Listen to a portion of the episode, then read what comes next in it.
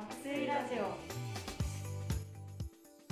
皆さんこんばんは。心理師の大井です。この番組は睡眠や脳機能について研究している人たち。臨床現場でカウンセリングなどをしている人たち。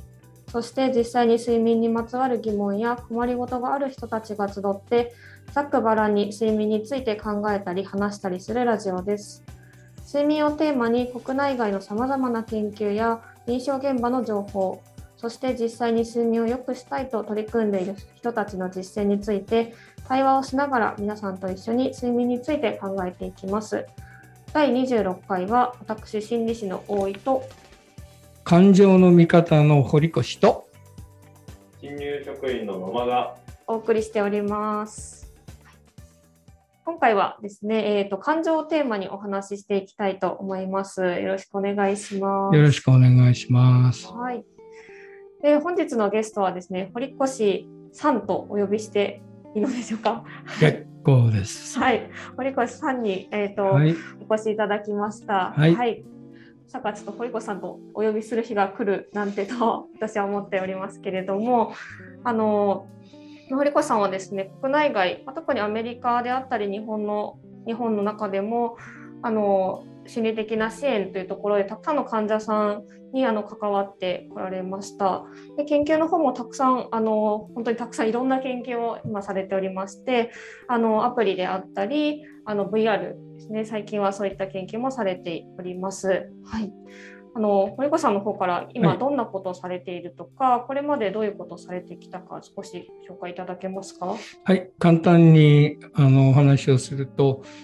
まあ、あの認知行動療法っていう一つの療法があるんですが、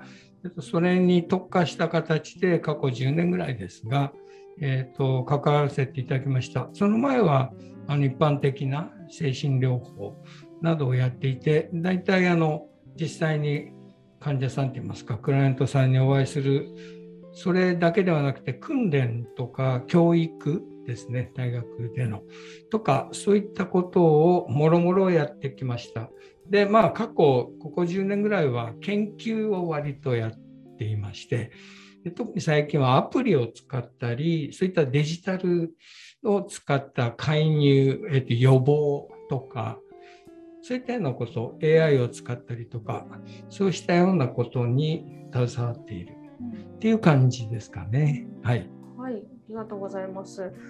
あのですね、本当に堀越さんの研修を受けた日本の心理師とか医療従事者って本当にたくさんあの日本中にあのいると思いますし、あの日本のメンタルヘルスのまあ研究であったり支援を本当に牽引されてきたせ先生で、ちょっと 今回はあのさん付けでお呼びさせていただいておりますが、はい、結あの堀越さん。にお越しいただいております。はい、はいありがとうございます。はいあえー、と以前も出演いただいた、えー、と新入職員の野間さんも、えー、と登場しております。はい、はい、はい、今日はですねメンタルヘルスに関連するテーマとして感情についてお話ししていきたいと思います。はい、はい、まずあの、まあ、よく問題となるといいますか、まあ、困りごとになるような感情として不安というのあの感情があると思うんですけども、はい。堀越さん不安ってどういう感情なんでしょうか？えっと、まず感情というのは私たちの体の中に備わったアラーム機能、信号だというふうに思ったらいいと思います。え例えば火事だったらば火事の音が出て、うわ、火事だということを、まあ、アラームが知らせるのと同じように私たちの、まあ、人間に備わった今何が起こっているのかを教えてくれる、えーアラーム音が感情だというふうに言えると思います。そしてその中の、まあ、代表的なものが怒りとか、それから不安とか悲しみ、えそうしたものになるんですけれども、不安はあの分からないこと、特に何か怖いこととか嫌なことが起こりそうだ。ということを教えてくれるアラーム、またはコントロールができそうもないというような、そうした時に出てくるアラームだ。というふうに考えるといいと思います。それが不安であったり怒りというとやっぱり良くないものというふうに捉えがちだと思うんですけども、まあ、それもアラームとして自分自身何が起きているか教えてくれるということですね。つまりあの感情を味方につけてしまうとつまりあ今何が起こっているのかということを教えてくれる感情を味方につけると生きやすくなります敵に回すと生きにくくなると、こういう仕組みです、はい、感情とまあうまく付き合って味方にしていこう、ね、ということなんですね、はい。はい、まあ年中年中アラームってならないと思います。緊急な時とか何か大変なことが起こった時になるっていうことになりますので、いつもいつもあの感情が鳴ってしまうということになると、ちょっと感情のそのアラームが壊れてしまった。というふうにも考えられるので、普段はそんなにあのアラームは鳴っていないというのが普通の状況だと思いますが、しかし、例えばあのすごくあの気になるようなアラーム音が鳴る、例えば怒りが収まらないとか、そういう時にはちょっとチェックしてみると、何が起こってるのかな？とチェックしてみるといいと思います。えっと、例えば、あの野間さん、眠れなくなるっていう、そういう経験とかないですか？そうですね、結構、なんかあんまりよくないかもしれない。しょっちゅう。眠れなくなる。はい、それって例えば具体的にどんな時に眠れなくなるっていうふうになりますかね？僕が多いのは次の日に次の日にちょっと不安なことがそうです。はい、はい、つまり不安になると眠れなくなる。言い方を変えると心配だとかそうしたことがあるので眠れなくなると。こういう仕組みですよね。はい、つまりあの不安になると結構眠れなくなることはあるっていう感じです。それはあのなぜかというとと緊張と関係すると思うんですね。で、まあ、こんな僕ばっかり話して変かもしれない。いいですか？はい、はい、例えばあの例えば野間さんが電車の中で誰か足を混雑しててガー踏まれたとします。痛えなみたいな感じ。でその時に子供が実は足を踏んだっていうのをとっぽっと見たらなんだ子供じゃないかと思ったらどんな感情が出てくるでしょうね。もういっか。もういいか。いやいい人ですね。普通だと なんだよってそういうバカ野郎とかいうそういうふうになると思うんですね。なんで踏んでんだみたいな。それ怒りじゃないですか。ふとふと目を上に開けてみるとお父さんはその子供のお父さんはめちゃくちゃ怖そうな人であこれ何か言ったら大変なことになるっていうふうになったらその怒りって他の感情に変わりません？そうですね、なんか言われたら。そうですよね、怖いとか不安っていうことになります。なので、同じことなんですけれど、相手が例えば怖い人だと不安になり、子供だと思うと怒りになりっていうことになります。なので本当は同じもので身体的には頭に来るとどういうことが起こるかというと緊張するじゃないですか。なんか殴るぞみたいなになると結構こうドキドキしたりとかそういうことなんですけれど同じように不安になっても身体感覚は同じですよね。例えば緊張をする心臓ドキドキする。なので、もしかすると不安なんですけど、それは本当は怒りだったり、怒りだと思ってたら実は不安だったりとか、その辺って結構複雑になります。ただ分かることは何かというと、ドキドキしたり緊張したりしちゃうので、夜怒っても不安でも考えていたり、ずっと心配していると、眠れなくなってしまうということが割と起こりやすいということですね。感情の捉え方も結構その恐怖、まあ、怖いっていう気持ちと怒りって、全然なんか別物としてあの捉えがちなのかなというふうに思ったんですけど、ね。はい、違うんですけれど睡眠という面から見ると、うん、体に影響する体に出てくる症状っていうんですかは同じつまり緊張だったりドキドキしたりえー、すごく気になるわけですよ。そうすると、えー、何時かなとかいろいろな意味であの集中がいろんなところに行ってしまって大丈夫かなとかいうことをやってるうちにあの睡眠が邪魔されてしまう。っていうことは同じこととして結果として出てくる。ということですね。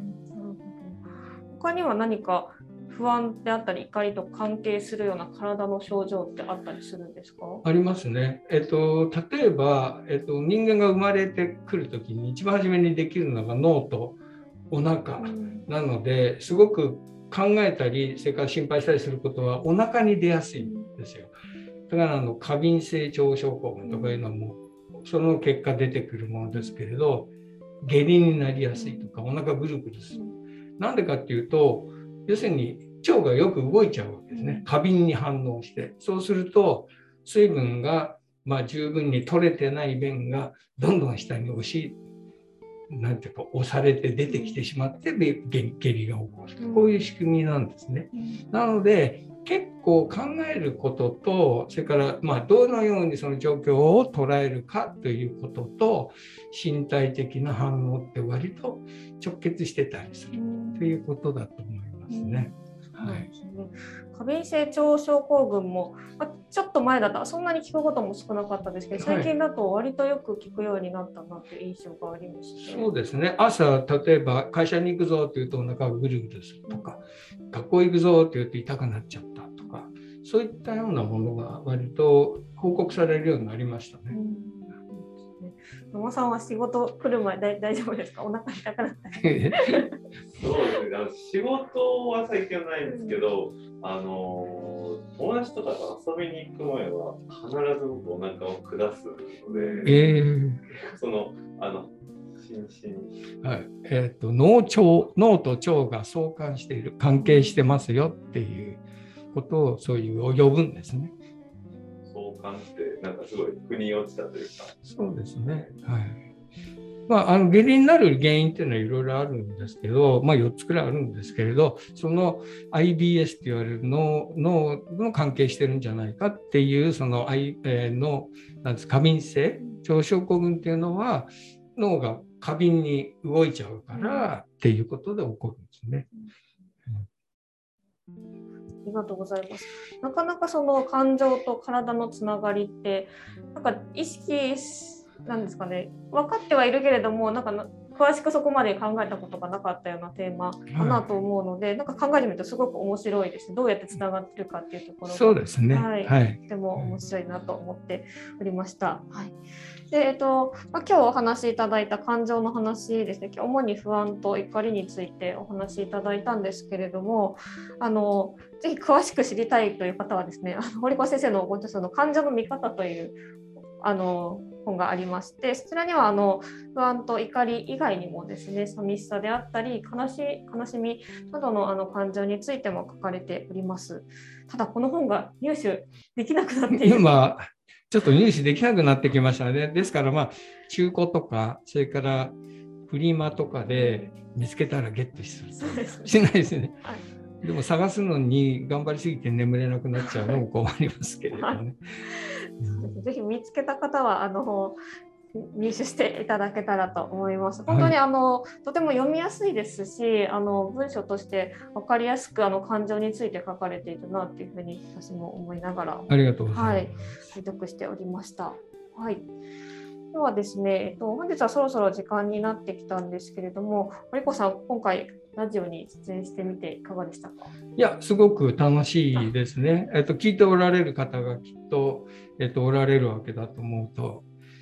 寝れるといいなと思いながらな、なんとなくつまらない講義をした方が眠くなるかもしれないなと思っていましたが、